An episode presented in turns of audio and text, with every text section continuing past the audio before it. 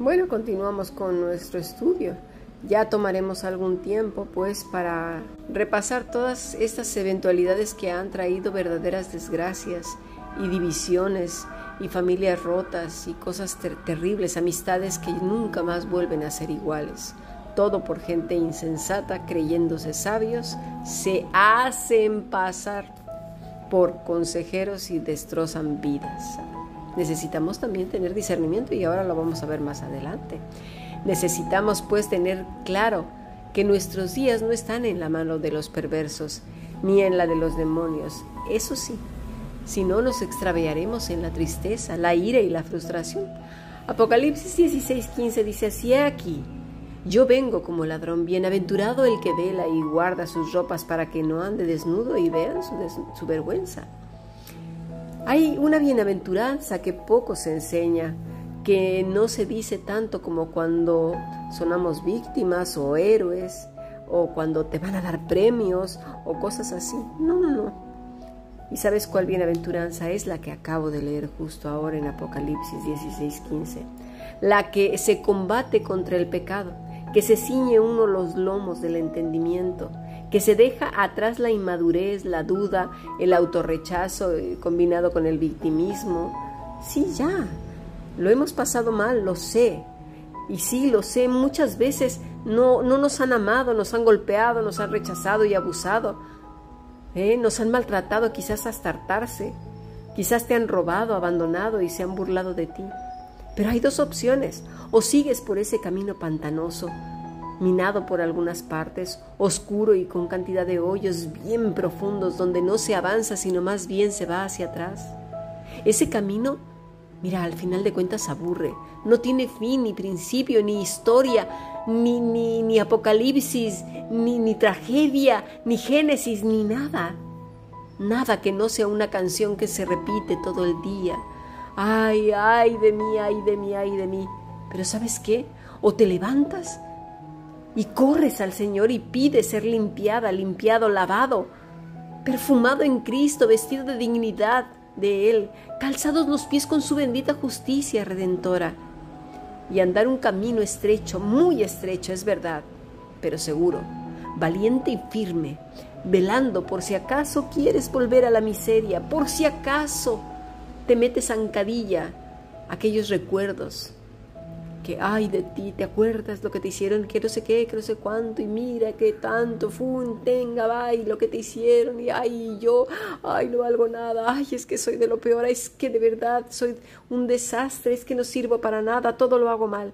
Basta, ponle freno a eso, pero a tiempo. No los desees, no te regodees con ellos.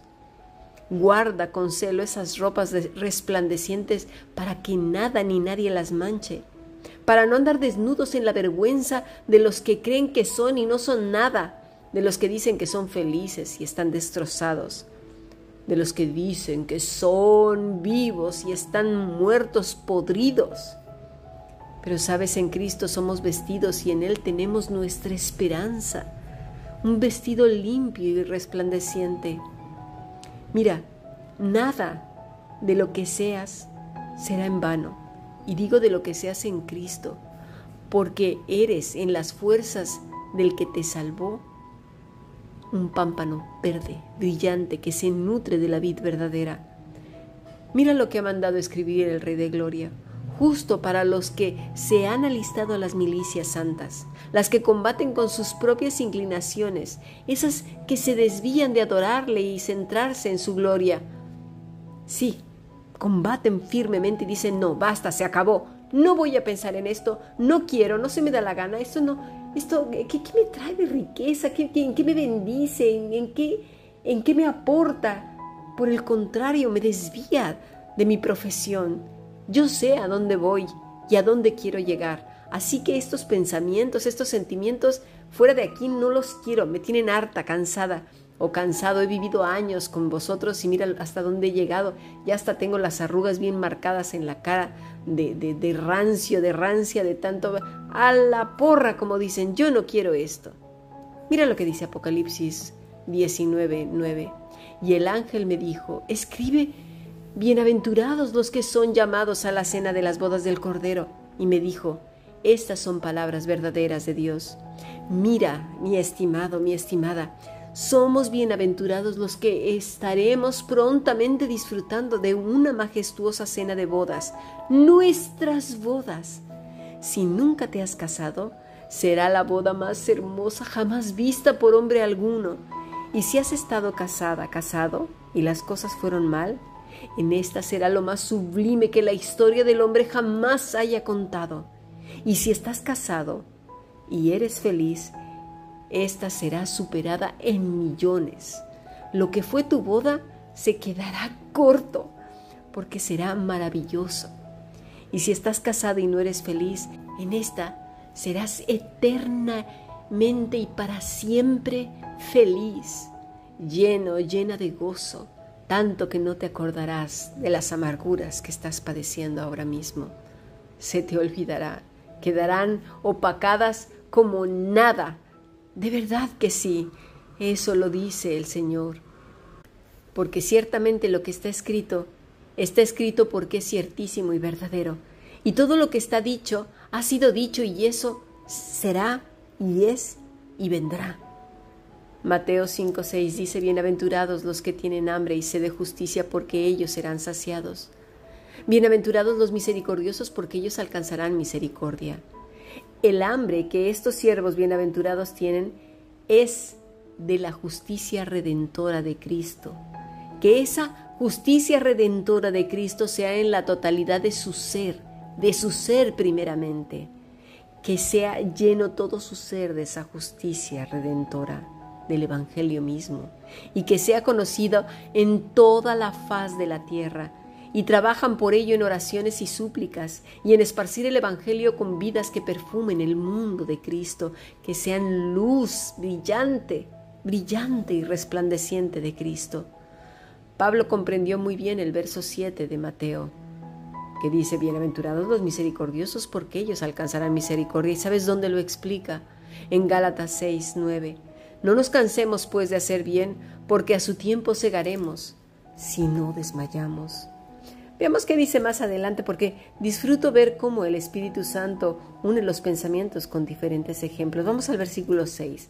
El que es enseñado en la palabra, haga partícipe de toda cosa buena al que lo instruye. Y es verdad, me gozo cada vez que el Señor me instruye en hacerle partícipe de lo que Él ya me ha dicho y cómo ha dado fruto en mi propia vida y digo, ¡buah, Señor! Me hubiera perdido de tanto si no hubiera puesto atención. Pero también te digo otra cosa, me gozo cuando los alumnos comparten sus experiencias al aprender de lecciones, de las cuales el Señor me ha dado primero y luego las comparto. Las experimento en mi propia vida y luego las comparto, porque es así como nos nutrimos también unos a otros. Cuando comentan cómo Dios toca sus vidas y las transforma y del fruto que produce en todo lo que son, porque es de ánimo y eso también alienta a los que instruimos, pues dependemos del Señor, pero el Espíritu Santo da testimonio también a nuestro espíritu para darnos aliento y ánimo a seguir dependiendo de Él y no desmayar. Aprovecho pues también para dar las gracias a nuestros alumnos que se ponen en contacto con nosotros para testificar de la abundancia de bendición en su manera renovada de ser y de ver la vida debido a que dependen enteramente del Señor. Gracias a todas las alumnas y alumnos que, comparten su testimonio. Ya sabes de quién estoy hablando. Gálatas 6:7 dice, no os engañéis. Dios no puede ser burlado, pues todo lo que el hombre sembrare, eso también segará. Porque el que siembra para su carne, de la carne segará corrupción, mas el que siembra para el espíritu, del espíritu segará vida eterna. No nos cansemos pues de hacer el bien, porque a su tiempo segaremos si no desmayamos. Así que según tengamos oportunidad, hagamos bien a todos, mayormente a los de la familia de la fe.